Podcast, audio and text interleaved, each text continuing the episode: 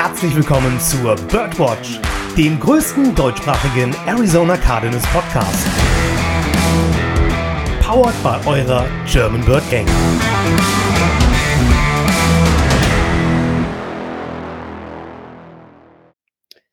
Rise up, Red Sea, und einen wunderschönen guten Morgen, guten Mittag und auch guten Abend oder eine gute Nacht. Ich bin's, euer Josh, und herzlich willkommen zur 156. Episode der Birdwatch. Es ist immer noch Preseason, es zählt zwar nicht, aber es bedeutet viel. Und ähm, ja, ich würde sagen, auch mit der Folge diese Woche werden wir uns äh, dem zweiten Preseason-Spiel widmen, das am Wochenende stattgefunden hat. Die Cardinals haben 10 zu 38 den Kansas City Chiefs, ich will nicht sagen unterlegen, ich meine, es war Preseason-Spiel, aber es bedeutet tut trotzdem was mit wir. Wir werden uns das Spiel unter die Lupe nehmen, meine ich. Zum einen den Podcast Papi, wunderschönen guten Abend, Dennis. Moin, moin. Dennis, wie geht's dir? Ach, ja, Montag ist geschafft. Äh, das ist schon soweit okay und ähm, du weißt ja, jeder Tag ohne Zettel am C ist ein guter Tag.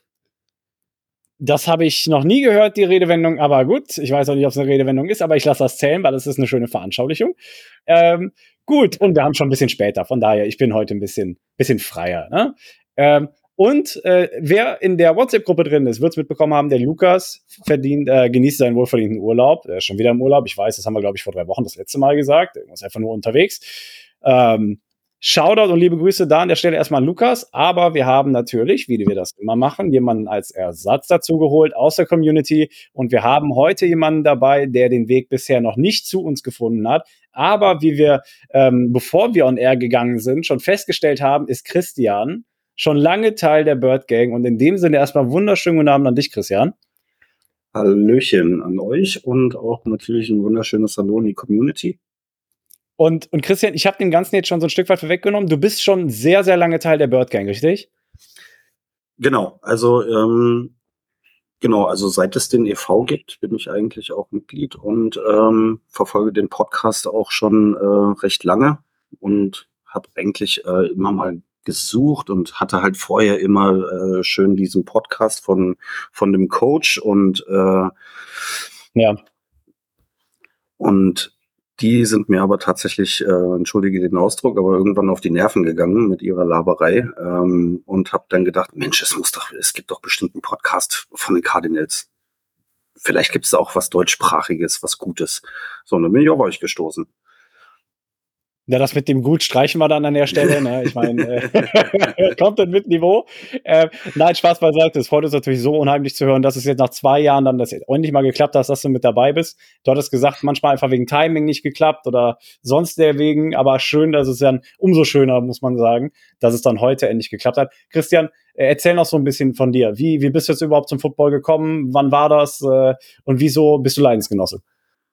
Ähm, Leidensgenosse finde ich immer gut. Ja, ähm, ich werde tatsächlich in meiner, in meinem Freundeskreis, äh, die auch viele Football-Fans beinhaltet. Wir haben eine eigene Fantasy-Liga. Ähm, da sind sämtliche, also fast alle sämtliche Teams vertreten und ich werde dann immer gebasht, weil ich Cardinals-Fan bin. Aber äh, ich bleibe meiner Linie treu und ich bin da sehr, sehr, sehr die-hard-Fan. Mhm. Ähm, da geht halt nichts drüber. Und ähm, ja, wie bin ich zum Football gekommen? Ähm, der, der Großteil von uns aus, aus dem Freundeskreis sind alles ehemalige Fußballspieler.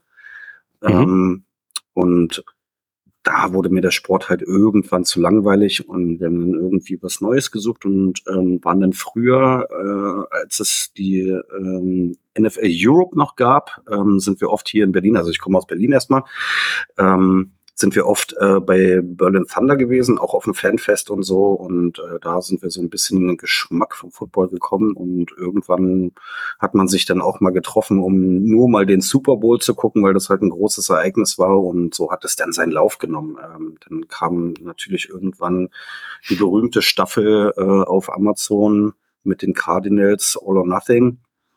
Und da hat es mir dann die Cardinals angetan, ganz besonders äh, Larry Legend ähm, mhm. sofort verliebt in den, in, in den guten Mann und äh, auch Bruce Arians damals äh, als Coach äh, großartig, war ich auch ein sehr großer Fan von.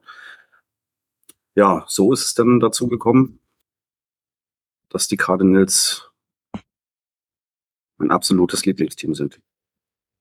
Wundervoll. Und bis heute geblieben und das wird es wahrscheinlich auch bleiben, nehme ich mal. Hast du noch eine, hast du noch eine Ausweichoption oder sowas in der AFC, irgendwas, was da rumdümpelt? Oh, eigentlich überhaupt gar nicht. Also ich hatte mal so ein bisschen so mit den Vikings geliebäugelt, aber da gefallen mir die Trikotfarben ehrlich gesagt nicht. Wobei ich das finde, das also, Kriterium. Hast Ja, du es mal, hast du es mal rüber geschafft zum Spiel? Nein, bisher leider noch nicht. aber hast du vor? Das ist auf jeden Fall, steht auf der Bucketlist, ja. Was auch auf der Bucketlist steht, ist äh, Nutella-Brot mit oder ohne Butter? Mit. Mit Butter. Halleluja. Heute mal in der Überzahl. Wundervoll. Und alle, ich, ich, ich muss irgendwie sagen, ich verstehe gar nicht warum, aber das ist irgendwie die Minderheit, die das mit Butter macht. Ich verstehe das nicht. Aber wenn ich so Das hat den Raum verlassen. Nein, aber jetzt mal ehrlich, also Fett ist ein Geschmacksträger. Ne? Also, Danke. Ähm, ne? das kann man, das kann man nicht runterbuttern. Haha. Gut. ist, okay, nice. Ich glaube, ich würde den Segway einfach nehmen, weil die Cardinals wurden nämlich ebenso untergebuttert, ähm, wie auch äh, die Butter unter das Nutella. Ähm, ja, Dennis, ich weiß. Danke, der war unglaublich schlecht. Füße hoch, Leute. Ähm, wie eingangs erwähnt, haben die Cardinals am Wochenende in dem zweiten Preseason-Spiel ähm, gegen die Kansas City Chiefs 10 zu 38 gespielt. Ähm, und ich, ich glaube, komm, wir, wir fangen einfach so an wie letzte Woche. Wir werden erstmal so ein bisschen die Makroebene zerpflücken. Was ist euch prinzipiell aufgefallen in dem Spiel? Ähm, was soll euch übergeordnet ganz gut gefallen, bevor wir uns einzelne Spieler vornehmen, loben, rauspicken, etc. pp. Also vielleicht, Dennis, eröffnest du einfach mal die Runde mit, was ist dir im Großen und Ganzen aufgefallen? Du darfst dir irgendwas aussuchen. Also im Großen und Ganzen ist mir aufgefallen, dass anscheinend viele nur nach Ergebnis kommentieren. Ähm, 10 zu 38 sagt erstmal aus, dass es eine Klatsche gab. War es teilweise auch, muss man, muss man klar so sagen. Ähm, aber jetzt nach dem zweiten Preseason-Spiel zu behaupten, das war jetzt der Standard für die nächsten, für die 17 ähm, Regular-Season-Saisonspiele, finde ich ein bisschen, hm. Sagen wir so, nein, ich sage es nicht, wir sind hier ja an einem Kanal, wo auch Kinder zuhören können. Also, ähm, Piep. Content mit Niveau. ähm, nein, jetzt mal im Ernst. Ähm, also das Spiel selbst war für mich die Erkenntnis, die beiden First Teams, Offense und ähm, vor allem die Defense, ähm, sind schon gut im Schuss. Also die First Team Defense hat gegen die First Team Offense der Kansas City Chiefs und die sind nicht die allerschlechtesten in der NFL, relativ gut ausgesehen. Vielleicht, vielleicht Weltmeister, aber vielleicht. Ich bin Ja. mir nicht ganz sicher. Ähm, Im gleichen Atemzug muss man dann auch erwähnen, dass die Second, Third Stringer und Fourth Stringer und was wie ich noch weiß, was für Stringer da auf dem Platz standen am Ende des Spiels, sehr, sehr bitter Lehrgeld bezahlt haben. Und deswegen Ja. halt auch noch Ergebnis zustande gekommen ist, ne? Sagen wir so, mit der First Team Offense das ganze Spiel gespielt, wären keine 38 Punkte geschluckt worden. Richtig. Also ich glaube, ähm, ja, nee, das war noch im ersten Viertel, dass wir die ersten Punkte kassiert haben. Ne? Ähm, Ja, das war im ersten Viertel, am Ende des ersten Viertels, aber glaube ich sagen. in dem dritten oder vierten Drive der Chiefs. Und ähm, hatten wir schon erwähnt, dass die Chiefs nicht ganz schlecht sind. Ja, ähm, Okay. aber ich meine, mittlerweile sind wir an dem Punkt, wo eine Incompletion von Patrick Mahomes mehr gehypt wird als äh, ja, Ich, weiß, ich weiß, aber du kannst diese Offense halt nicht komplett vom Feld nehmen. das ist kom vollkommen korrekt. Aber ich meine, dafür hat die Defense halt einen ultra soliden Job gemacht, keine Frage. Ähm, bis auf den einen Drive am Ende, aber ich meine, am Ende des Tages, ähm, wie du gesagt hast, gerade gegen Patrick Mahomes, die First Team Defense hat unheimlich solide ausgesehen. Ähm, zwei, drei Spieler, die ja die vergangene Woche noch nicht gespielt hatten, hatten auch den Weg äh, aufs Feld gefunden. Zum Beispiel äh, Kaiser White hatte gespielt, ähm, Buda Baker hat mitgespielt. Ähm, genau, und insofern, das hat auf jeden Fall alles schon äh, ganz gut ausgesehen. Äh, Christian, du wolltest auch noch was dazu ergänzen. Ähm, also was mir halt aufgefallen ist, dass ähm, teilweise die Tackles halt überhaupt gar nicht gesessen haben, die eigentlich hätten sitzen müssen. Mhm. Also das war echt furchtbar mit anzusehen. Äh, das hat keinen Spaß gemacht.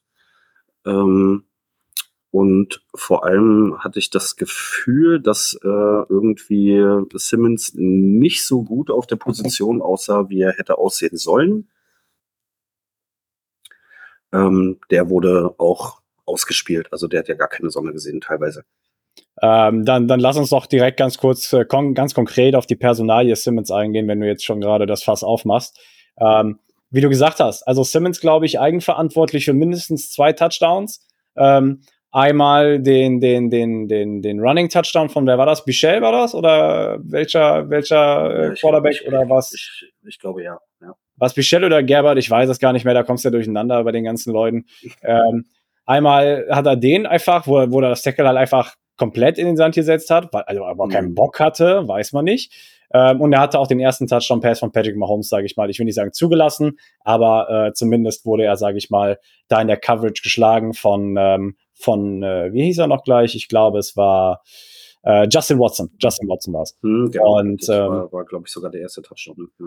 Genau, genau, das war der erste und dann kam erst der Rushing Touchdown. Aber alles in allem, also er Simmons hat extrem miserabel ausgesehen. Tatsächlich hat er überhaupt keinen guten Tag. Ich glaube, wenn er mit dem Film jetzt erstmal in die ins Recap geht, dann wird er einiges aufzuarbeiten haben. Ähm, wenn man dem Paradigma folgt, aus Fehlern kann man lernen. Hm. Zum Glück hat er eine Woche Zeit. Ähm, und wir werden sehen, ob er, sage ich mal, das Ganze bis ins dritte Preseason-Game so ein Stück weit aufgeräumt bekommt. Aber das am Sonntag hat gar nicht gut ausgesehen. Also, ähm, ich habe da einen Kommentar gelesen, den ich sehr, sehr interessant fand, weil er einfach nur witzig war. Ähm, Ja. Isaiah Simmons hat einen Körper wie Superman und die Chiefs sind halt sein Kryptonit. ähm, das, hat, Ja. das hat böse an das Spiel in Woche 1 im letzten Jahr erinnert, äh, was Isaiah Simmons da gemacht hat. Ja. Ähm, wo man ganz einfach sagen muss, ähm, Coverage ist vielleicht nicht so sein, seine, naja, Hauptpräferenz, sagen wir es mal. Ähm, das sah teilweise echt ähm, ja, laienhaft aus, um es mal so zu formulieren. Und ähm, oder auch halbherzig. Ich weiß nicht, du hast gesagt, schon gesagt, gerade mal kurz erwähnt, kein Bock. Kein Bock glaube ich nicht, aber ähm, er zeigt aktuell, warum man die First Year Option nicht zieht. er, er wirkt in Man-Coverage halt einfach deplatziert. Ich weiß nicht, was es ist. Ich weiß nicht, was es ist. Auch teilweise, wenn er, wenn er wieder, wenn er, also auch in dem Spiel gegen die Kansas City Chiefs am Wochenende wurde von ihm verlangt, dass er ab und an mal einen Wide Receiver gedeckt hat. Und jedes Mal wurde er angeworfen. Jedes Mal wurde er exposed, einfach weil er wirklich im Man-Coverage, und besser kann man es, glaube ich, auch nicht ausdrücken, deplatziert wird. Er ist immer zu weit weg, er wird jedes Mal geschlagen, aber ohne Ausnahme. Man-Coverage ist wirklich einfach nicht sein Ding. Wenn er Free Safety spielt, so wie gegen Denver, sah das ganz gut aus. Wenn man die Trainingsclips sieht, dann sieht das ganz gut aus. Aber sobald du ihn in Man-Coverage packst und ihm nicht den Freiraum gibst, sich zu bewegen, ich weiß nicht. Das wirkt wirklich, also, wie gesagt, deplatziert. Mir fällt kein anderes Wort ein. Trifft für mich den Nagel auf den Kopf. Ja, und dann kommt die Frage, warum lässt man ihn dann auf der Position spielen? Ich meine, ich meine, es ist Preseason. Ich glaube, am Ende des Tages wolltest du es einfach mal ausprobiert haben. Ähm, Genau, also das hätte ich, das hätte ich tatsächlich auch noch gesagt. Ne? Also Preseason ist einfach da, um Fehler zu machen und auch aus den Fehlern zu lernen. ja. Und, Aber er wird ja- ähm, Ja, er redet weiter. Genau, und ähm, so klar hat man das bei den Chiefs halt nicht gesehen halt, ne? Also die sind halt amtierender Super Bowl Champion. Ähm, und da hat einfach alles gestimmt. Die haben einen perfekten Coaching-Staff, die haben ein perfektes Roster, egal was die aufgestellt haben yes, äh, am Wochenende. Da hat einfach alles funktioniert. Ja, also alles funktioniert, ist, glaube ich, ähm, ja, kann man, glaube ich, so sagen. Äh, ich meine, sonst kriegst du ja auch nicht 38 Punkte hin. Aber das knüpft auch so ein bisschen an den Punkt ein, mit dem du das ganze Thema eingeleitet hast, nämlich äh, pur Tackling. Ähm, was wir gegen Denver gesehen haben, war von einem anderen Stern. Also du hast wirklich, wir haben letzte Woche auch im Podcast, Dennis, ich weiß nicht, ob du dich erinnerst, ich weiß nicht, ob dein Erinnerungsvermögen noch so ausgeprägt ist. Wir haben, willst du irgendwas sagen? Ist okay, ist okay. Den Ähm, bewahre ich, mir- den bewahre ich mir noch auf. Alles klar, kriegst, ich krieg den später zurück, alles kein Problem. Ähm, da sah der Tackling-Effort wesentlich besser aus. Und diese Woche, bei der First Team Defense ging es wirklich noch. Da war ich noch, da war ich noch ganz zufrieden. Das eine oder andere Ding hätte besser sitzen können, gerade von, von ein, zwei Individuen. Ähm, aber unabhängig davon, alles, was übers First Team hinausging, war Tackling-Effort-mäßig eine absolute Farce. Also da hättest du auch genauso gut einfach wieder nicht auf dem Platz stehen müssen. Das war wie, wie letztes Jahr gegen die Detroit Lions, ähm, meinetwegen, ja, oder vor zwei Jahren gegen die Detroit Lions ist es ja schon wieder, ähm, wo, wo du ja wirklich komplett auseinandergefallen bist, wo du einfach nicht gekommen bist, wo du einfach auf dem Platz nicht hättest stehen müssen und so weiter und so fort. Also das war wirklich minimaler Einsatz für maximaler Outcome für die, für die Kansas City Chiefs. Also Tackling gestern, überhaupt Physis generell, alles, was sich über Second to, to Third String, sage ich mal, gezogen hat, war wirklich extrem miserabel und hat wirklich sehr wenig Lust gemacht, überhaupt noch zuzusehen. Ja, ich wollte eben noch zu Isaiah Simmons kurz einen Satz loswerden. Ähm, zum Thema Preseason ist zum Gucken und Fehler machen. Ja, aber er hat doch auch schon die ganze, ähm, ganzen Trainingseinheiten auf der Position gemacht. Er wird ja auch eingeplant auf der Position, wurde ja auch gesagt. Ähm, offensichtlich ist das vielleicht nicht die optimalste Einschätzung. Man gut, man kann es ja noch korrigieren, aber ähm, in einem richtigen Spiel, wo dann auch noch andere Kaliber auf dem Platz stehen, sieht das dann ganz böse aus, wenn das sich nicht absolut bessert. Ich meine, ich meine, was, was öfter auch schon zur Sprache gekommen ist, jetzt vor dem Spiel, nicht als Rechtfertigung für die Leistung in dem Spiel, war ja unter anderem die Tatsache, die angeführt worden ist, dass du ja dein Training umgestellt hast. Insofern, als dass du ja vorher hattest du ja das Trainingscamp noch im State Farm Stadium. Jetzt bist du ja umgezogen nach Tempe in die Trainingsfacility. Und da hast du bei 40 Grad trainiert. Kann jetzt sein, dass du aufgrund der höheren Belastung wegen dem Outside-Training, wegen den 40 Grad und so weiter, kann natürlich sein, dass einfach wegen des härteren Trainings am Ende des Tages das Spiel am Sonntag umso ne, weniger energievoll ausgesehen hat, um es mal so auszudrücken. Ist trotzdem keine Rechtfertigung, dass du halt so eine Leistung alleine im Preseason-Spiel zeigst. Ja, du, du hast vielleicht eine harte Trainingswoche gehabt, aber du hast gefälligst die Leistung abzurufen, auch in der Preseason, gerade als Second- und Third-Stringer, wo du dich ja eigentlich beweisen möchtest dafür, dass du bereit bist fürs 53-Man-Roster.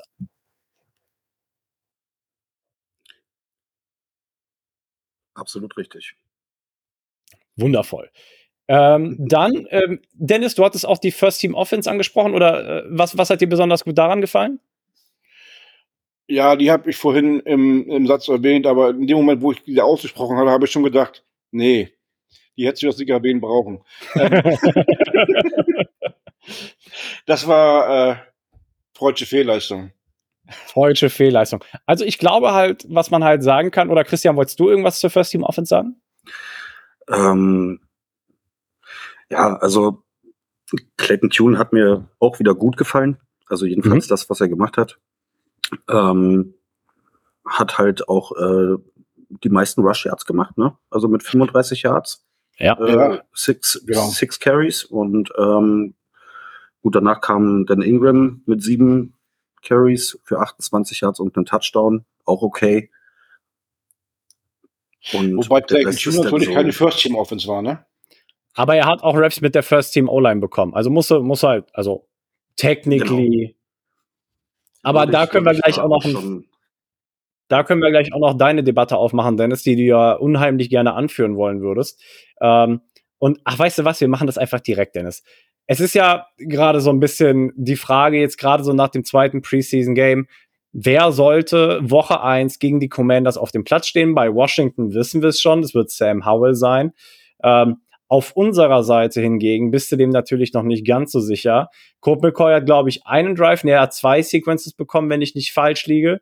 Ähm, und äh, Clayton Tune hat wieder, wie gesagt, äh, den, den Großteil des Spiels gesehen. Ähm, und von daher, Dennis, du hattest ähm, einen K oder du warst sowieso schon immer, oder seitdem wir das Thema behandeln, der Überzeugung, dass Clayton Tune den Starting-Job in Woche 1 bekommen sollte.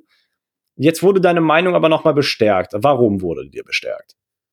Ja, es gibt da so eine, so eine ähm, so eine Seite, die auch ähm, regelmäßig Berichte über die Cardinals bringen. Und da war ein, wie ich finde, gestern ein, ein sehr interessanter Bericht über genau die Thematik. Ähm, ob man jetzt Colt McCoy starten lassen sollte oder Clayton Tune starten lassen sollte. Und ähm, wenn man jetzt einfach nur vergleicht, ähm, bei, bei Colt McCoy, der 36, da weißt du, was du bekommst. Ähm, einen soliden Ballverteiler, der jetzt auch ähm, neun von 12 angebracht hat in seinen Preseason Games ähm, für imposante 42 Yards, im Schnitt also dreieinhalb Yards ähm, pro Passversuch dann irgendwie geschafft. Ähm, na gut, dreimal dreieinhalb sind auch ein First Down, aber ähm, generell generell ist das eigentlich sehr von Sicherheitspässen geprägt und das kannst du eigentlich nur dann machen, wenn das Laufspiel wirklich etabliert ist. Ja, wenn Connor und Ingram wahrscheinlich ähm, wirklich den Durchbruch haben. Oder beziehungsweise müssen beide wahrscheinlich viel Workload auf sich nehmen, falls Colt McCoy starten sollte. Ähm, deswegen spricht eigentlich vieles für Clayton. Der hat jetzt vielleicht nicht diese hohe Prozentzahl von 75 Prozent an äh, angebrachten Pässen, Aber die Cardinals hatten auch gerade am ähm, Sonntag drei Drops von freien Receivern, wo er auf die Nummer geworfen hat. Das versaute die Statistik ungemein. Und er ist halt bei einer kollabierenden Pocket derjenige, der auch athletischer als Colt McCoy. Was er ja auch am Wochenende gezeigt hat, dass er halt auch gerade was Play-Action-Spiel ähm, betrifft, einfach durch die Athletik ähm, die Vorzüge hat gegen Colt McCoy. Und am Ende des Tages, wenn du dich entscheiden musst, gehst du mit dem Quarterback, für den, den du in der Zukunft vielleicht noch als äh, QB2 haben kannst, oder mit dem, der quasi schon ähm, halb mit seiner Rente spielt. Ja, ich hatte den Artikel auch gelesen und da stand ja auch drin, ne, dass äh, irgendwie bei, bei Colt zu Hause auch schon darüber geredet wurde, ähm, Retirement, ja, nein. Und ähm, und da hieß es, warte, ich guck mal gerade kurz, ob ich das ganz schnell finde. Das also, um das kurz einzustreuen, mit fünf Kindern zu Hause und Frau ist der Gedanke auf jeden Fall nicht verwerflich, nachdem du zwölf Jahre schon gespielt hast. Ich genau, glaube. 14. Ja. 14, Entschuldigung. Ja, 14. Danke, Danke Dennis. Hm, ja. Also von daher, der Gedanke ist gar kein, auf gar keinen Fall verwerflich. Ähm, Lukas war ja viel mehr in dem Cl äh, Camp. Während du weiter suchst, Christian, führe ich nur ganz kurz meinen Gedanken aus. Äh, Lukas war ja auch immer in dem Camp ähm, von wegen eher Colt McCoy starten, weil da weißt du, was du hast. So ungefähr. Ähm, und ich glaube aber, dass gerade mit dem, mit dem System überhaupt, dass das Regime im Begriff ist zu etablieren, dass du eher Rookies gegenüber Vets den Vorzug gewährst, wenn beide, sage ich mal, die gleiche zu erwartende Leistung bringen, dass da halt eben überhaupt die Chancen oder die Karten viel besser liegen für Clayton Tune zu starten. Unterm Strich, wenn du, und das sind die Karten jetzt nun mal in einer Rebuild-Situation bist, gehst du doch, wolltest du jedenfalls mit dem Spieler gehen, bei dem du am meisten weiterentwickeln kannst. Und die Weiterentwicklung bei Colt McCoy, ähm, privat mag die sicherlich noch hoch sein, weil er mit 36 noch lange nicht alt ist. Ja. Aber auf dem Footballfeld ist seine Weiterentwicklung wahrscheinlich ähm, sehr, sehr, sehr begrenzt. Das hast du auch nur gesagt, damit du dich selber besser fühlst, oder, du alter Sack? Ja. aber, aber, aber generell ist es ja so. Ähm, Clayton Tune ist der Spieler, wo du die Fantasie haben kannst, dass du ihn weiterentwickeln kannst, dass du die Defizite, die er jetzt zeigt, halt noch wieder rauskriegst aus ihm, ähm, verbessern kannst. Und Colt McCoy, weißt du, was du hast? Ja, safe. Aber er wird hier keine 50, 60 Yards Pässe spielen. Weiß sie ja nicht. Kann immer passieren. Aber ich ja, meine, okay, ja, okay. Wenn er einen 15 Yard Pass macht und er rennt noch 45. Okay, jetzt bist du aber ziemlich harsch. Jetzt, jetzt bist du ziemlich harsch dann ist es auch ein 60-Yard-Pass gewesen. Ähm, aber, aber, ja, ja. Äh, aber du weißt doch genau, was ich meine. Ich weiß, also, was du meinst. Die, die, tiefen Dinge erwarten wir eher von Kyler Murray, wenn er wieder da ist. Ähm, von Clayton Tune haben wir sie in Woche 1, also Preseason Woche 1 gegen die Broncos gesehen. Da war sein Visier nicht gut eingestellt, da hat er überworfen. Ähm, aber bei Colt McCoy gibst du diese Calls gar nicht raus. Nee, habe ich so auch noch nicht gesehen. Was war, äh, ja doch, ihr habt recht, ja, sorry, ich wollte gerade ein Beispiel anführen, das kein Beispiel war. Ähm, also von daher, wie gesagt, ich, ich glaube auch tatsächlich, dass so ein bisschen die, die Mobilität im, äh, im Fall für oder für Clayton Tune plädiert tatsächlich, weil wie du eben schon richtig, richtig erwähnt hast, Christian, er war auch der Leading Rusher. Ähm, hängt A so ein Stück weit, also jetzt zumindest in dem Spiel, glaube ich, auch damit zusammen, dass wir einfach nicht viele Spielzüge hatten. ähm, und B, aber ähm, dass äh, ja, also, dass sich halt auch einfach die Räume bieten und er auch diese Athletik hat. Ich glaube, er hatte ja ähm, jetzt aus dem Draft heraus den zweitbesten Athletic Score für, für einen Quarterback. Ähm, hinter, wie heißt es noch gleich? Wie heißt der Kollege? Anthony Richardson. Und das heißt schon was. Und insofern, ähm, das hast halt on Display gesehen, auch gestern wieder, ne? Wie gesagt, äh, sechs Carries, 35 Yards und hat dann halt in den kritischen Situationen ähm, das ein oder andere Yard noch reingeholt. Gut, ja, und du musst ja. halt auch mit einem Clayton Tune auch nicht großartig dein Playbook ändern. Sollte er ähm, starten und äh, wir auf Kyler Murray warten müssen. Du hast zwei mobile Quarterbacks, wo du, denke ich, einen ähnlichen, ein ähnliches Playbook spielen kannst bei beiden Quarterbacks. Ja, wobei, das ist, das ist eine super interessante Thematik. Schön, dass du die ansprichst, weil unter anderem wurde äh, Drew Petzing halt danach gefragt, als er bei der Big Red Rage zu Gast war. Wer das Format nicht kennt, kann ich es nur ans Herz legen. Ähm, und da hat er auch gesagt, er war letztes Jahr bei Cleveland ja genau in derselben Situation. Er hatte einerseits, wen hatten sie noch gleich? Äh, Jacoby Brissett, meine ich. Einen mhm. Quarterback, der jetzt nicht durch seine Mobilität auch glänzt und so weiter. Ähm, und auf der anderen Seite wusstest du, dass Deshaun Watson irgendwann von der Sperre zurückkommt. Und dann brauchtest du quasi zwei komplette Gameplans. Ja? Mhm. Aber zwei komplett unterschiedliche Gameplans. Also sehr, sehr guter Gedanke auf jeden Fall, ja. Da ist dann die Umstellung oder Akklimatisierungsphase, sage ich mal, nicht so groß. Ne? Ja. Ist ja auch für den Rest des Teams einfacher, ne? Wenn die sich jetzt ähm, nicht, vielleicht der Quarterback verletzt sich, der nächste Quarterback kommt rein und plötzlich muss sich die ganze die ganze Offense Line und das ganze Receiver Core und so weiter auch plötzlich was ganz Neues einstellen. Das macht es ja nicht einfacher. Ja. Mhm. Ich glaube, bevor wir uns jetzt, äh, ich würde sagen, es ist an der Zeit, dass wir uns einzelne Spieler rauspicken. Und ich glaube, Dennis, äh, du möchtest auch einen ganz besonders erwähnen, deswegen gehen wir da jetzt gleich über. Ich wollte nur noch ein Schlusswort zur Offense sagen. Ich glaube, auch die hat sich übergeordnet nicht ganz mit Ruhm bekleckert. Das alles sah noch wenig. Es fehlt halt einfach Effizienz, glaube ich, wenn man das so, wenn man das so formulieren kann. Aber ich gleich, also ich habe halt aber auch das Gefühl, dass halt unheimlich viel Vanille mit dabei ist. Du hast immer wieder dieselben Laufspielzüge. Ich glaube einfach, weil du die reinbekommen willst, weil du die Operations gerade ziehen willst, weil das deine Basics sind. Und ich glaube auch, dass wir in die Season dann oder darüber hinaus aus diesen Basisformationen und das ist ja so ein bisschen der Ansatz von der Preseason, dann so viele Variationen sich daraus ergeben werden, so viele exotische Spielzüge kommen, die wir bisher noch nicht gesehen haben. Ähm, also lasst euch wirklich nicht entmutigen davon, was bisher, sage ich mal, sowohl offensiv als auch defensiv ähm, auf dem Spielfeld steht. Das wird wahrscheinlich in großen Zügen nicht einmal ansatzweise dem ähneln, was wir dann in Woche 1 sehen werden. Bevor du jetzt wechselst, ähm, ich möchte doch noch was zur Offense sagen, also ohne einen einzelnen Spieler, weil ähm, die Offensive Line fand ich auch solide, okay. Ja, die hat jetzt nicht, wir haben es ja gestern schon mal bei uns, ähm, in unserem Chat haben wir schon mal drüber unterhalten. Ähm, Vanilla Play Calling hin oder her, die Offense Line muss trotzdem blocken, egal was da gecallt wird. Definitiv. Und die muss den Quarterback trotzdem auf den Beinen halten, sag ich mal. Und das Play am Leben halten. Ähm, indem sie den Jungs die Zeit gibt, die die brauchen, um die Plays durchzuziehen. Und dafür, dass wir da so viel Neue dabei haben, von denen man eigentlich fast auch nichts erwartet, haben die sehr solide gespielt. Und ähm, ich habe gestern schon erwähnt, ähm, wenn die gesund bleiben, dann haben wir vielleicht eine keine Elite Offensive Line in der Saison, aber doch etwas, worauf man aufbauen kann, etwas relativ solides. Ja, das denke ich auf jeden Fall auch. Ähm, das, das würde ich einfach als Überleitung nehmen. Fangen wir mit der O-Line an, ähm, weil da möchte ich zwei Individuen oder eigentlich, eigentlich kannst du die ganze O-Line herausstellen. Weil sowohl DJ Humphreys hat auch die ersten Snaps gesehen in der Preseason, hat nicht viel gespielt, aber hat was gesehen. Ähm, aber und auch ähm, dann die zwei höchst gerankten Spieler aus der Offense zu nennen, ähm, zumindest PFF-Grade-mäßig, ähm, haben wir zum einen Will Hernandez, er ist der aus der Offense höchst gerankteste Spieler, zumindest von PFF. Ähm, und äh, gefolgt von, möchte irgendwer, ich meine, man kann sich eventuell kurz schließen, ich halte Frohold. Und, und der hat auch wieder ein super solides Spiel gemacht. Also alles in allem, äh, gerade aber die beiden haben einfach ein unheimlich schönes Spiel auch wieder gespielt, unheimlich gutes Spiel wieder auch gespielt.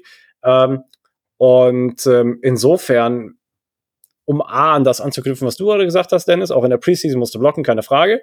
Ähm, aber gerade zum Beispiel die Entwicklung von Ich halte Frohold muss man einfach nochmal an der Stelle herausstellen, weil wir haben uns so viele Gedanken gemacht, um wer wird der Starting Center sein. Ich weiß noch, im Januar habe ich gesagt, wir müssten uns gegebenenfalls mit dem Gedanken anfreunden, dass Billy Price äh, der Starting Center der Cardinals sein wird. Nun ist er nicht mehr unter Vertrag. Ähm, einfach eine extrem, sage ich mal, ja, große Debatte gewesen, aber ich glaube, so mittlerweile kann man guten Gewissens sagen, dass hier alte Froholt auf jeden Fall dem Battle schon mal für sich entschieden hat. Wird mich ganz böse überraschen, wenn er das nicht, ähm, den, den Starter-Center-Job nicht bekommen würde. Ähm, die Namen, die du gerade genannt hast, sind alle richtig. Ähm, hab gestern noch kurz gelesen, oder war es heute, weiß ich gar nicht, ich habe irgendwo kurz gelesen, dass die Cardinals eventuell sogar gesprächsbereit werden für Trades für Calvin Beecham. Uh, das war, das war ein Gedankenszenario von der Bildsquelle. Okay, ähm, ja, ich habe nur nicht gelesen, wo es herkam. Ich habe nur den Gedanken gelesen. Ja. Ähm, und da wollte ich sagen, dem würde ich einen Riegel vorschieben, weil ähm, er ist der Einzige, der letztes Jahr gesund geblieben ist. Ja. Er ist der Einzige, der jedes Spiel gestartet hat, zusammen mit Jalen Thompson, das ist vollkommen richtig. Ähm, aber nur um mal ganz kurz einmal auf die Quelle einzugehen, ähm, Christian, bevor du deinen Senf dazugeben darfst, das war, das war eine Bills-Quelle, die haben quasi einen Trade vorgeschlagen, Khalil Shakir, den Wide Receiver der Bills, für Calvin Beecham und ähm, die wollten noch einen Late-Round-Pick dazugeben oder dergleichen. Also die scheinen wirklich desperate zu sein nach einem Offensive Tackle, wenn ich ehrlich bin. Ja, aber Christian, wolltest du was dazu sagen? Äh, nee, ähm, ich lasse euch erst mal machen. Alles klar. Ähm, ansonsten, was mir, was mir auch relativ gut gefallen hat, jetzt weniger, aber das, das, äh, jetzt weniger des Gefallens wegen als vielmehr hat mich das einfach gefreut, dass äh, John Gaines sehr, sehr viele Snaps gesehen hat, dem geschuldet, dass Pat Elfline äh, sich ja verletzt hat im Training und auch das Preseason-Spiel nicht beschritten hat. Er hat, glaube ich, keinen einzigen Snap gesehen. Ähm, und John Gaines hat daher den größten Teil der Spielzeit auf Center gesehen, was ich sehr schön fand. Ähm, einfach weil da keine Erfahrung auch nicht schaden, sagen wir mal so. Ähm, und ich denke mal, er wird dann auch der, der, der Backup-Center sein, tatsächlich. Wenn er nicht gegebenenfalls noch auf Garten einen, einen Shot bekommt oder sowas, werden wir sehen. Aber genau, ich meine, ähm, Paris Johnson erstmal unterm Radar, aber ich meine, unterm Radar ist solide und solide ist gut. Und äh, solange du dir keinen Schnitzer erlaubst und auffällig wirst, bin ich auch damit einverstanden, wenn du nicht gerade wieder irgendwen um die Ohren gehauen hast. Also von daher, ich glaube, die Personalie können wir außen vor lassen. Oder wolltest du ein, zwei, drei Worte zu Paris Johnson verlieren, Christian? Äh, nee, also außer dass ähm, er halt echt unterm Radar gelaufen ist, ähm, nicht so zugemacht hat, wie er es gegen Denver gemacht hat. Ähm, ansonsten abwarten, was nächste Woche passiert. Ich bin gespannt. Sehr schön. Ähm, und jetzt möchte ich so ein bisschen den Fokus auf äh, die Running Back Positionsgruppe legen und ich glaube, da, da, da, da möchte ich A, also ich würde gerne zwei Individuen herausstellen. Ähm, das sind einmal James Conner. Er hatte zwar nur zwei Carries, aber daraus hat er 15 Yards gemacht. Das sind siebeneinhalb im Durchschnitt. Und Dennis, ich weiß, du möchtest dein Plädoyer halten über Keontae Ingram, dein Augenschein, dein Augenlicht, dein Stern im Firmament. Also hast du jetzt die Chance, dein, dein, dein Plädoyer für Keontae Ingram zu eröffnen. Muss ich das wirklich noch tun? Habt ihr das Spiel nicht gesehen? Erzähl doch einfach nochmal. Erläuter doch einfach mal. Oder Christian, warte, nein, wir lassen Christian die Chance. Entschuldigung. Was hast du von Keontae Ingram im Spiel gesehen, Christian? Ähm, ein paar schöne Carries und einen wunderbaren Touchdown. Und was hat dir besonders gut daran gefallen? Ähm, ja, es ist äh, der, also er hat auf jeden Fall gezeigt, ähm, dass er diese Position haben will. Also das hatte ich zumindest im Gefühl, mhm. dass er sich unfassbar viel Mühe gibt und alles nutzt, was er kriegt momentan jetzt gerade in der Preseason, um sich einfach zu beweisen, dass er vielleicht vor Connor steht, um ähm, einfach äh, so den Workload äh, Connor abzunehmen, weil Connor, denke ich, mehr eher so äh, die Red Zone Maschine ist. Ähm, wobei Ingram das auch gezeigt hat, dass er das kann, wobei er da auch viel Unterstützung von seinen Kollegen hatte. Ich denke auch, also ich meine, das synergiert Einmal, natürlich mit ne? einem guten also, O-Line-Play. Ne? Genau, richtig. Also das hat er ja in Denver, ja. hat man ihn da schön reingeschoben. Ähm, nee, Quatsch, das war ja jemand anderes. Das war, das war die Mercado, aber ich weiß, worauf du genau, hinaus. Genau, genau. Nee, aber man hat es ja bei Ingram auch gemacht. Ja. Jetzt gegen die Chiefs und ähm, ich denke, ich denke, äh, er hat da Bock drauf, ähm, den Workload zu nehmen, um Connor einfach ein bisschen so die Arbeit abzunehmen, die er letztes Jahr so ziemlich alleine hatte. Ähm, genau. Genau, so, Dennis. Ja. Wollte gerne auch direkt anknüpfen. Ähm, Kyoto Ingram hat jetzt gezeigt, dass er Workload abnehmen kann. Und ähm, wir wissen selber, was passiert ist mit James Conner, als er so viele ähm, Carries haben musste, irgendwann war kaputt gespielt. Ja. Und die Chance, wenn du zwei gute Running Backs hast, dass du beide durch die Saison bekommst, ähm, ist halt größer, als wenn du einen ständig rennen lassen musst. Und das ist eine Position, wo du halt wirklich auf die Knochen kriegst. Ja, ähm, wo du erstmal die ganzen harten Hits einstecken musst, dann hast du wahrscheinlich irgendwelche Fuß-Knieverdrehungen, weil dich irgendjemand noch nach hinten biegen möchte oder irgendwie sowas oder weil du mittendrin in einem Fleischberg steckst. Ähm, das ist eigentlich fast ein Wunder, wenn man da eine Saison durchspielt, ohne irgendwie ähm, mal was ich wirklich Schlimmeres getan zu haben. Und wenn du das zwei hast, die das können, ist das schon mal auf jeden Fall eine gute Entlastung, weil je mehr du spielst, desto anfälliger wird der Körper auch, der Körper wird müde. Und wenn der Körper müde wird, dann wird er anfällig für Verletzungen. Ähm, Keontae Ingram, ich bin mir nicht sicher, ob ich da richtig liege. Ähm, das könnt ihr mir vielleicht gleich bestätigen, aber wenn ich das mit dem Keontae Ingram vom letzten Jahr vergleiche, hat er jetzt ein bisschen bei den Beinen zugelegt. Also ein bisschen mehr Kraft in den Beinen drin, aber hat dadurch seine Schnelligkeit nicht eingebüßt. Ähm, auch gerade bei dem, ähm, bei dem Touchdown, das war ja schon so ein bisschen auch so, so ein Willending. Er wollte das Ding in die Endzone bringen ähm, und hat natürlich auch mit den, mit, den, mit den Beinen wieder so weit gearbeitet, dass er halt nochmal ein Stück weiterkommen konnte. Ja. Also ich meine, das ist auch der Punkt, den ich auf jeden Fall ansprechen wollte. Keontae Ingram hatte einfach irgendwie eine Physis an den Tag gelegt, die du natürlich erwarten wir die, auch gerade unter dem neuen Regime.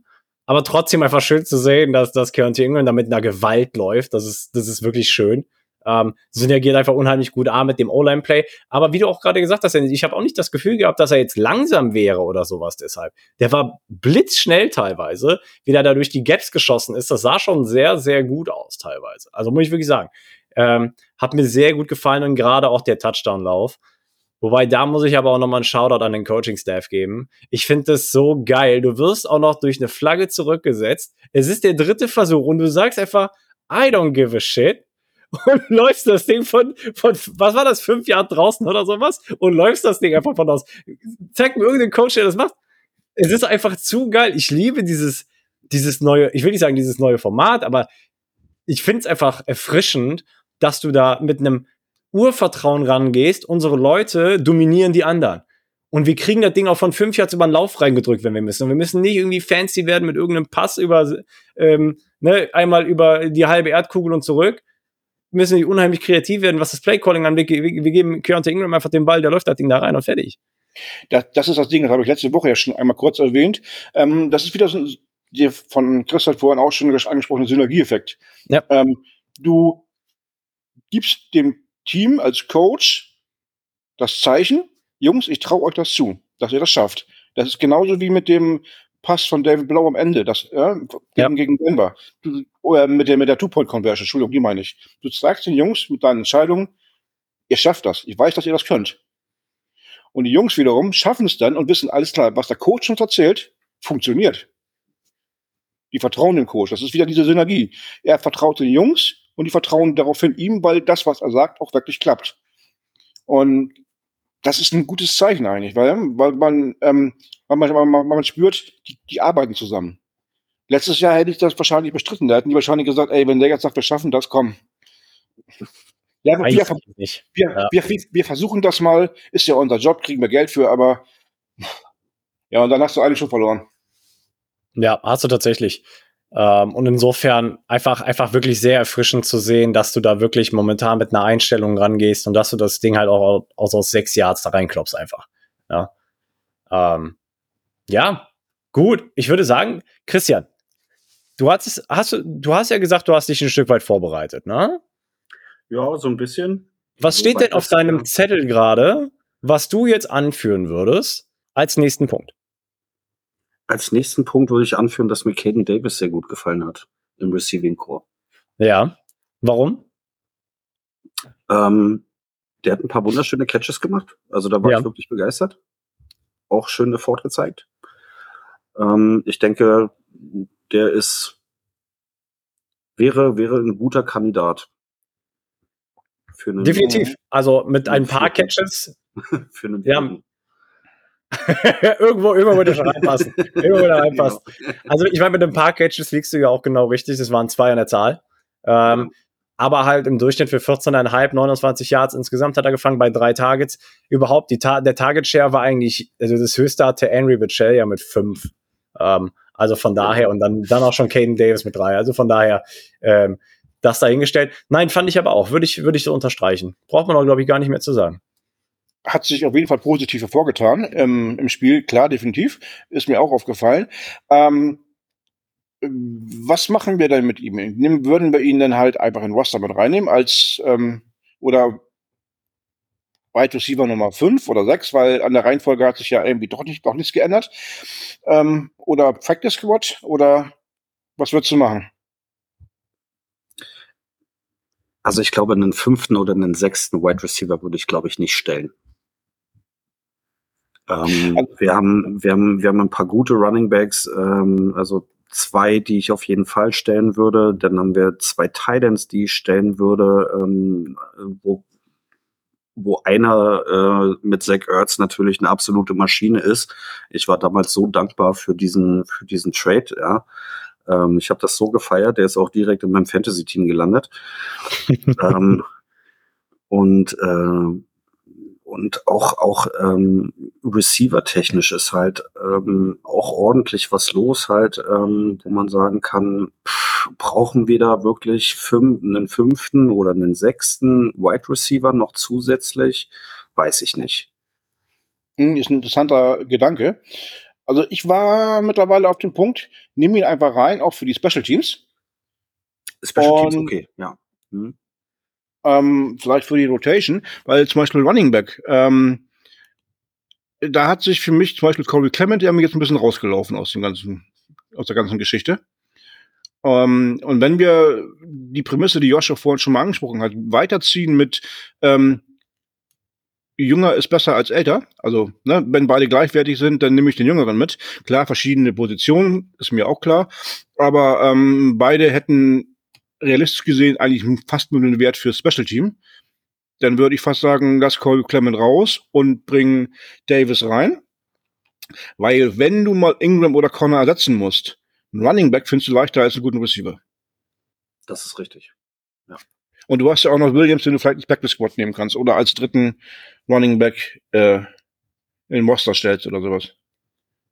Ja, wobei Williams hat ja gar keinen Snap gesehen, er hat sich ja auch verletzt gehabt. Ähm, in dem Spiel, glaube ich, letzte Woche war es schon, ne?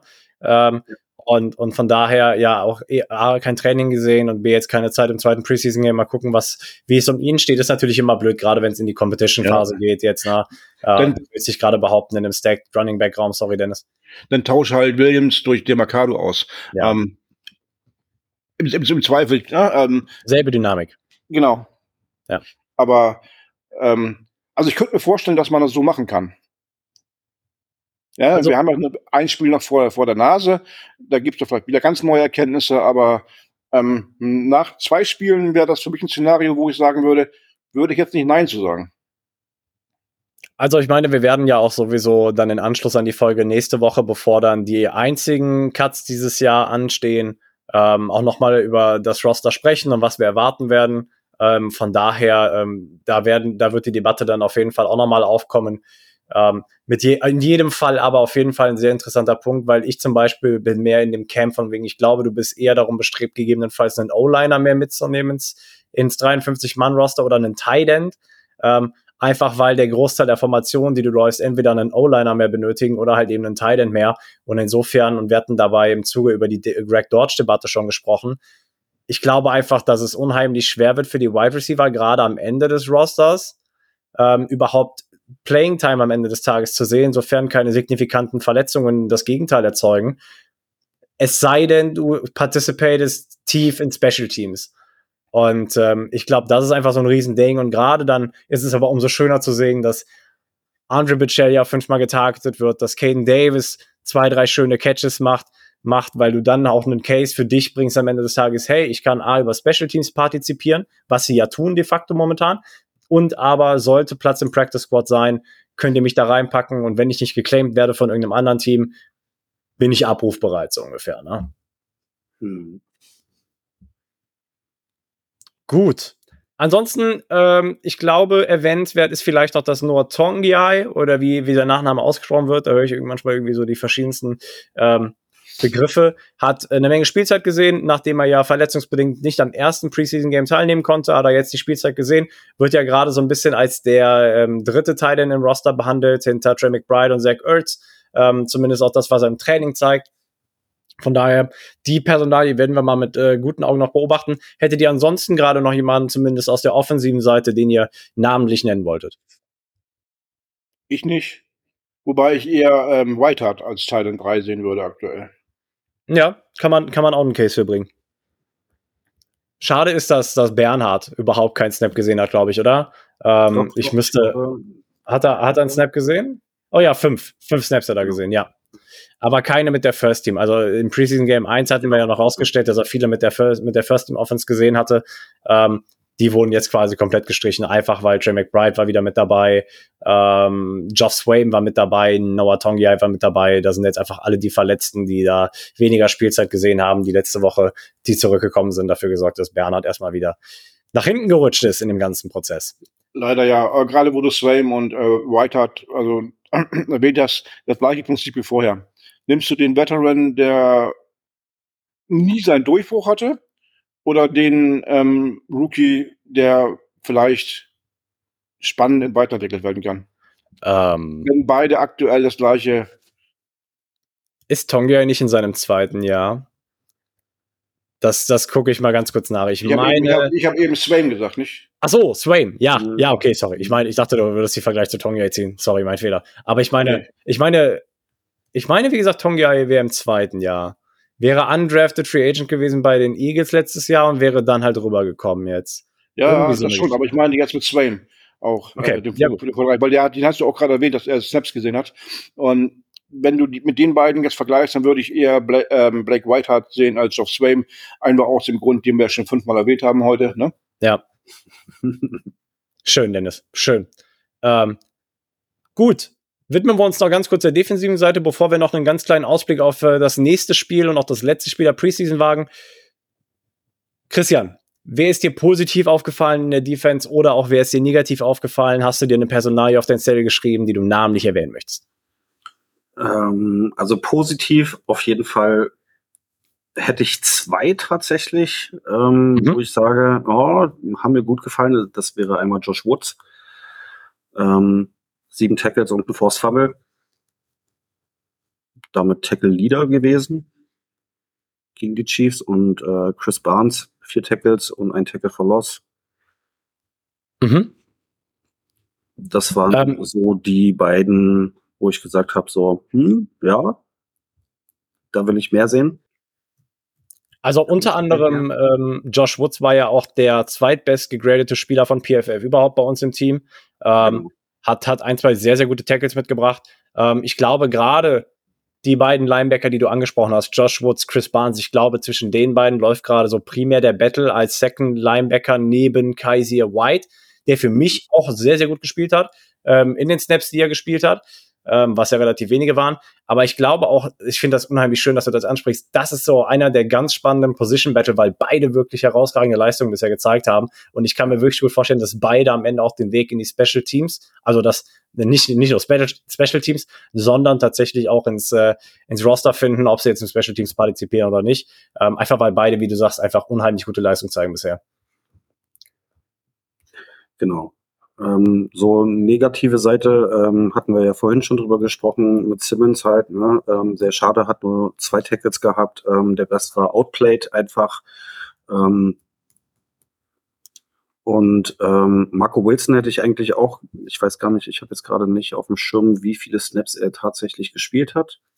Das liegt daran, dass die defensiven Snap-Counts noch nicht veröffentlicht worden sind, aber genau. es waren auch nicht viele. Es waren auch nicht viele. Ich glaube, das äh, erste Viertel.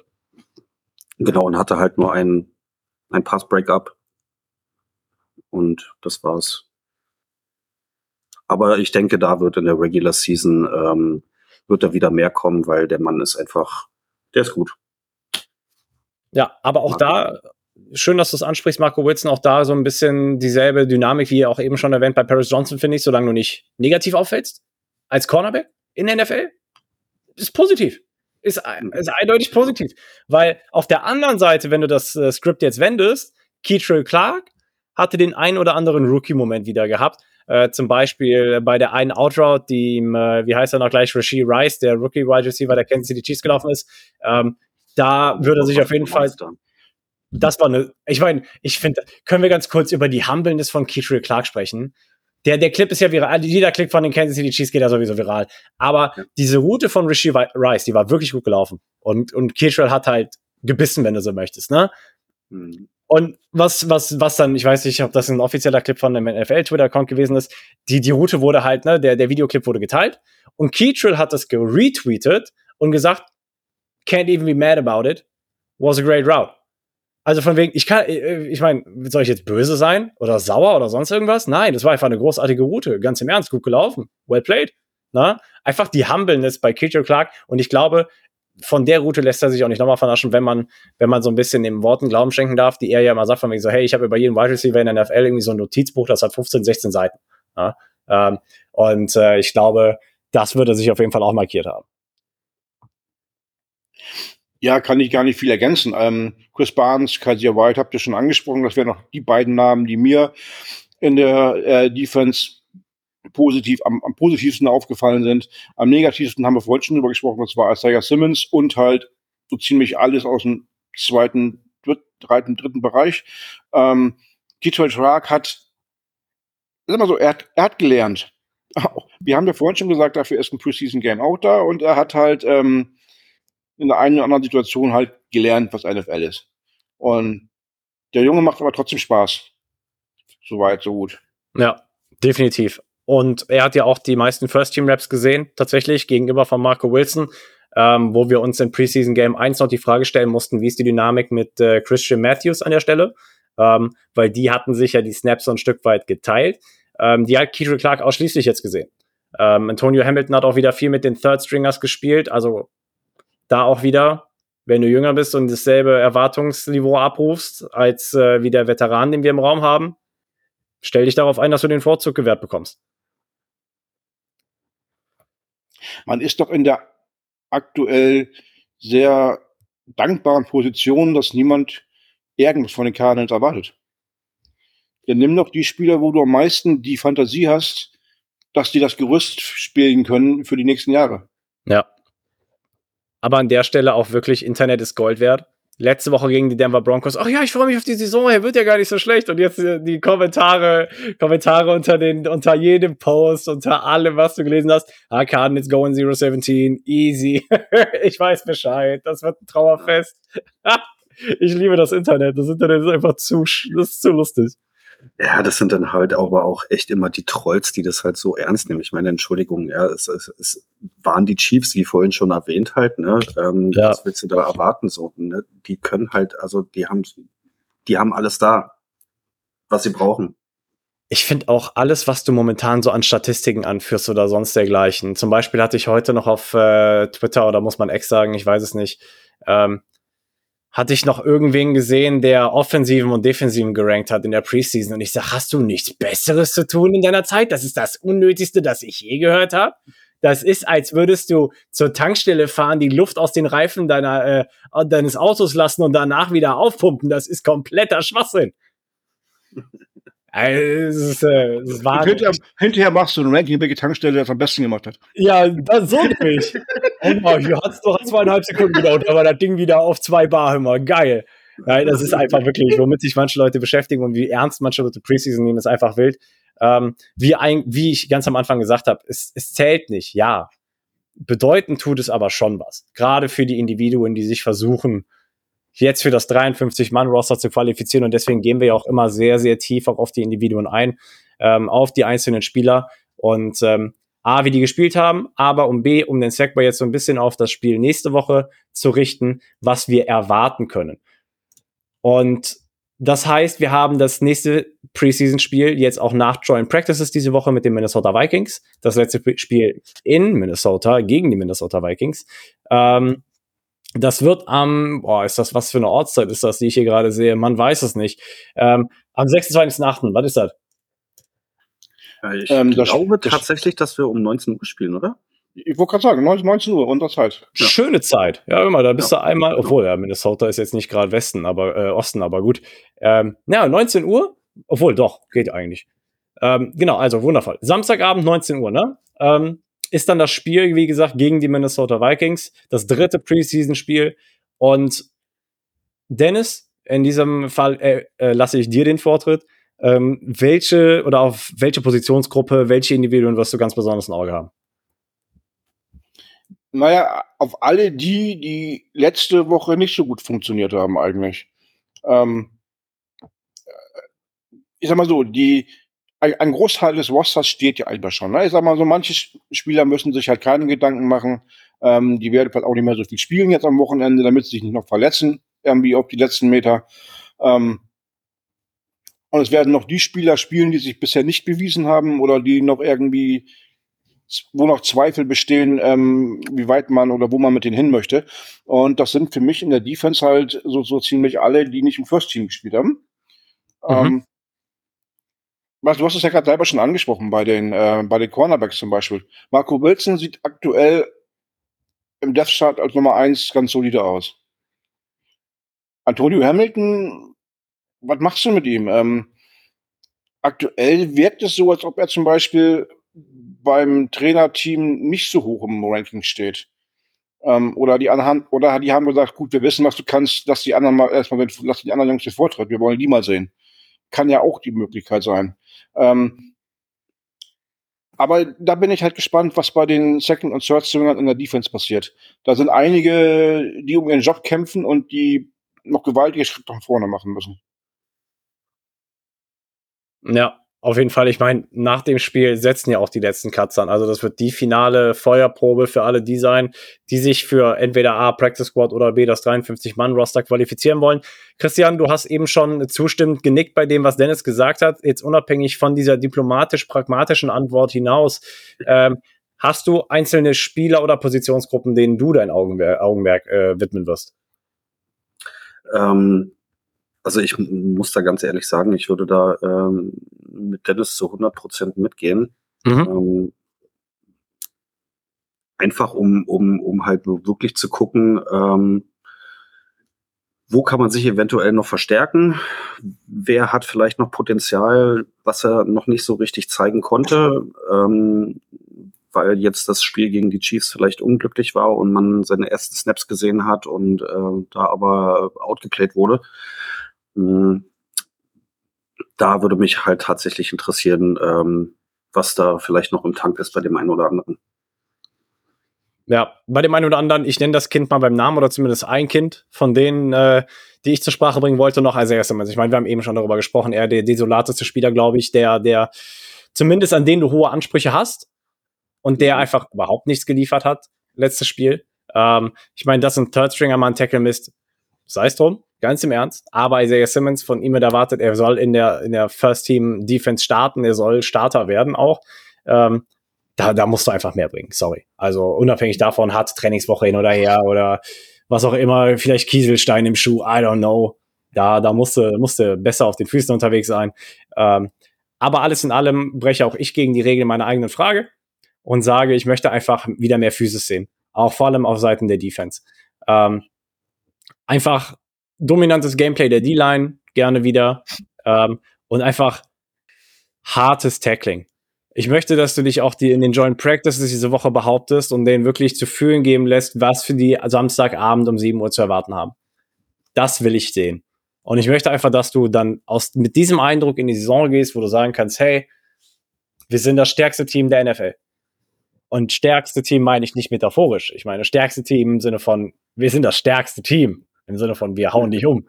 Ähm, ob wir verlieren oder nicht. Oder gewinnen oder verlieren. Das äh, ja, Dennis. Nee, äh, bist du fertig? Mit, ich bin fertig. Gut. Hier, wo du gerade als Sega Simmons nochmal in den Bus geschmissen hast. Das haben wir heute ja schon mehrfach getan. Und jetzt stell dir vor, er liefert noch so eine Performance ab gegen die Vikings. Aha. Gibt es, gibt es dann ein Szenario, wo man sagen könnte, man nimmt ihn gar nicht in den Roster rein? Man cuttet ihn hm. einfach? Schwierig. Ich, ich weiß es nicht. Vielleicht, vielleicht, boah, gute Frage. I don't know. Darum kümmern wir uns, wenn es soweit ist. okay. Ich, ich weiß gar nicht, was ich da, also ich meine, das, das würde bedeuten, dass du ihn, ja, aus Waiver Wire setzt und dass du sagst, Paris Athen auf Wiedersehen. Ja, Weil auf dem Practice Squad halten brauchst du ihn nicht. Also da, da, da, da kannst du ja mal drauf wetten. Wenn der auf Nein. dem Practice Squad sitzt, dann ist vorbei ja, wenn du ihn ins Waiver schickst, wird ihn noch jemand nehmen. Davon mal ganz abgesehen. Aber ähm, nein, die, die Frage ist halt einfach, wenn du jemanden hast, der auf der Position einfach so underperformt, ziehst du ihn durch wegen dem Namen, wegen dem Versprechen, dass du dir von ihm vorstellst, oder sagst du, ich nehme mal mit, wo ich mehr Leistung hintersehe? Sehr, sehr tiefgründige Frage, Dennis, die ich auch überhaupt nicht beantworten möchte, sondern die lasse ich genauso stehen, wie du sie gestellt hast. Ähm, einfach weil das, glaube ich, ein ganz guter Arbeitsauftrag für das Spiel am Wochenende ist. Und ich würde sagen, damit, Leute, Nein. bleibt ohne- uns, ohne ja, ja, entspann dich, entspann dich. Ich bin noch nicht fertig. Bleiben uns noch zwei Aufgaben, die jetzt nicht konkret, aber wir fangen mal mit den Crazy Predictions an. Ähm, Dennis, willst du dich schon mal wieder so ein bisschen in den Groove begeben? Ich meine, das ist das letzte Preseason-Spiel. Ab Woche 1 gehört das Segment eh wieder komplett dir. Willst du es anmoderieren?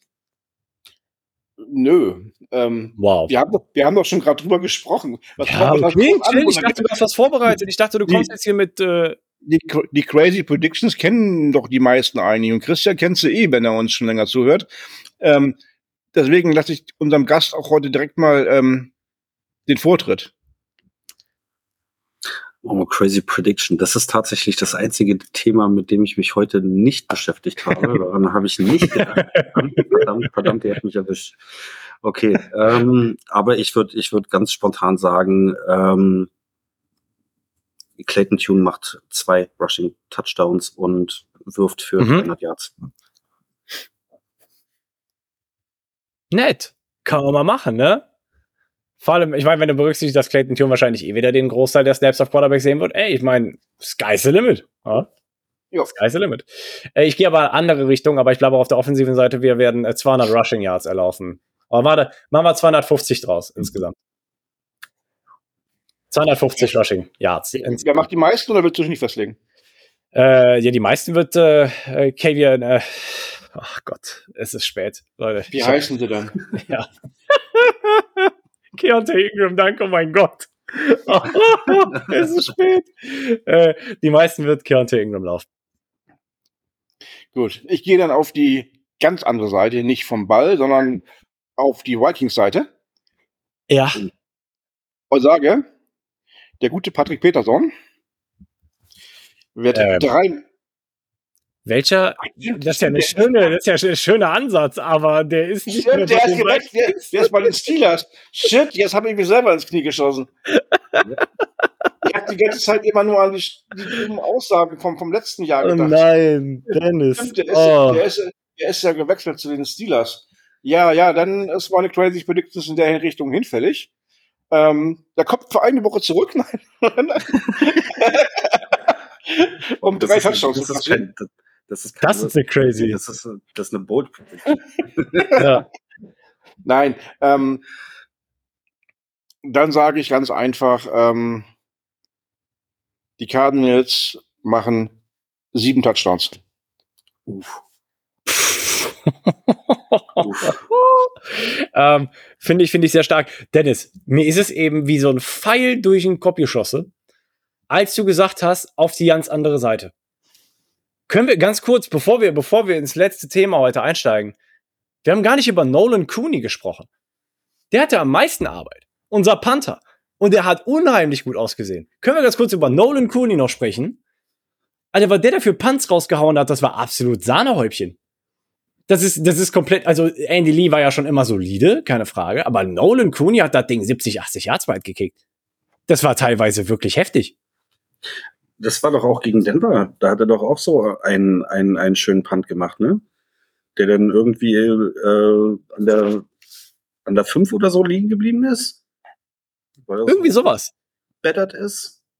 Ja, auch ja. ziemlich schön. Ja. Also, also Nolan Cooney, Namen, den man sich merken sollte, der hatte, oder es ist ja immer, wir, hatten, wir haben immer noch den zweiten Panther auf dem Roster, mir entfällt aber andauernd der Name von dem jungen Mann. Ich kann ihn jetzt gleich der Vollständigkeit halber nochmal raussuchen. Matt Haag. Matt Hawk, genau, Dankeschön. Dankeschön. Ähm, der hatte eben auch bei dem Denver-Spiel eine Menge Punts gesehen. Aber jetzt Nolan Cooney ausschließlich letzte Woche, oder letzte Woche ist gut, letztes Spiel gegen die Chiefs. Und das hat wirklich, also wie gesagt, ich war, ich war absolut positiv überrascht. Die Punts waren erste Weltklasse, also waren Weltklasse. Waren wirklich Weltklasse. Und ähm, da greift das Prinzip der ganzen Sendung, der ganzen Folge, ähm, Rookie over Veteran. Ja, richtig. Ja, Nolan Cooney, der, das, das Frischfleisch, wenn du so möchtest, gegenüber Ja. Matt Hawk. Der ist, glaube ich, im zweiten Jahr jetzt, ne? Der Nolan Cooney? Oh, gute Frage. Ich weiß nur, dass Matt Hawk schon länger mit dabei ist und vorher bei den Bills Ja. war. Bei den Dolphins habe ich ihn noch im Kopf. Oh. Aber kann das sein, dass zwischendurch mal gewechselt war? Dolphins, Dolphins auch ein tolles Schlagwort. Ähm, kurze News reingestreut. Heute am, oder im Verlauf des heutigen Abends haben die Cardinals einen neuen COO verpflichtet. Ähm, Ich, ich, Oh ich das- suche jetzt ganz kurz nochmal, also einen neuen Chief Operating Officer. Ähm, und der heißt nicht anders als Jeremy Walls. Und der war zuletzt die letzten zehn Jahre bei den Miami Dolphins aktiv.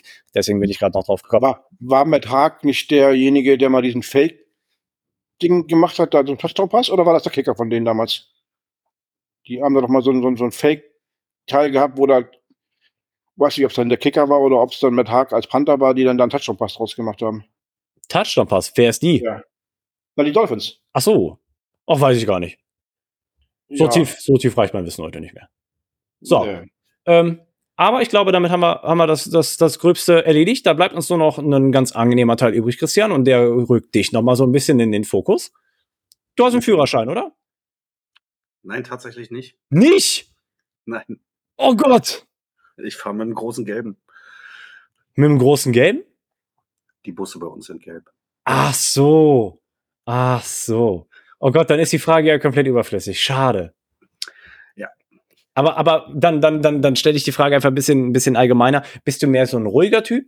Oder bist du schon so ein bisschen mehr outgoing, ähm, extrovertiert? Gibst anderen Menschen deine Meinung zukunde? Wo wo ortest du dich da eher ein? Ähm, ich würde ich, ich würd schon sagen, dass ich äh, eine extrovertierte Person bin. Also vor allem, wenn ich äh, in Gesellschaft bin. Ja. Ähm, ich, ich mag es einfach, mich mit Menschen zu umgeben. Ähm, und von daher würde ich, würde ich sagen, doch schon so ein bisschen extrovertiert. Aber ich kann auch ruhig sein. Ich habe ich hab vier Kinder. Wow. Wow. Also da muss man ja dann auch wirklich die Ruhe in Person sein, oder? Ja, manchmal ja. Manchmal sehr diplomatisch gesprochen. Das, das erklärt auch, warum du teilweise Schwierigkeiten hast, zeitlich hier mal herzukommen. Tja. Ja.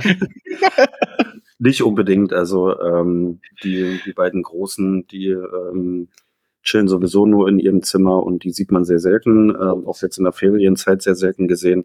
Mhm. Ähm, und die beiden kleineren sind meistens um die Uhrzeit schon im Bett. Also vor allem die ganz kleine, die ist halt drei, die wird jetzt im Oktober vier. Die Ja. Spätestens um 19 Uhr ist die im Bett. Ach, sehr schön. Gibt nichts Besseres als Familie, so viel sei gesagt. Gut. In dem Sinn, würde ich sagen, haben wir alles für heute abgehakt. Christian, dir in erster Linie ganz lieben Dank, dass du dir die Zeit heute Abend genommen hast. Wirklich hat uns sehr gefreut, dass es auch endlich mal geklappt hat. Sehr gerne, sehr gerne. Mich hat's auch gefreut, hat auch sehr viel Spaß gemacht. Und Dennis, dir natürlich auch. Ja, euch allen noch einen schönen Abend. Oder und viel Spaß beim letzten Preseason-Spiel, würde ich sagen. Richtig. Und in dem Sinne, ah, Christian, bitte. Du wolltest was sagen. Rise Up Red Sea. Das war's für heute mit der Birdwatch, dem größten deutschsprachigen Arizona Cardinals Podcast. Powered bei eurer German Bird Gang. Präsentiert von den Hosts Joshua Freitag und Lukas Frerk.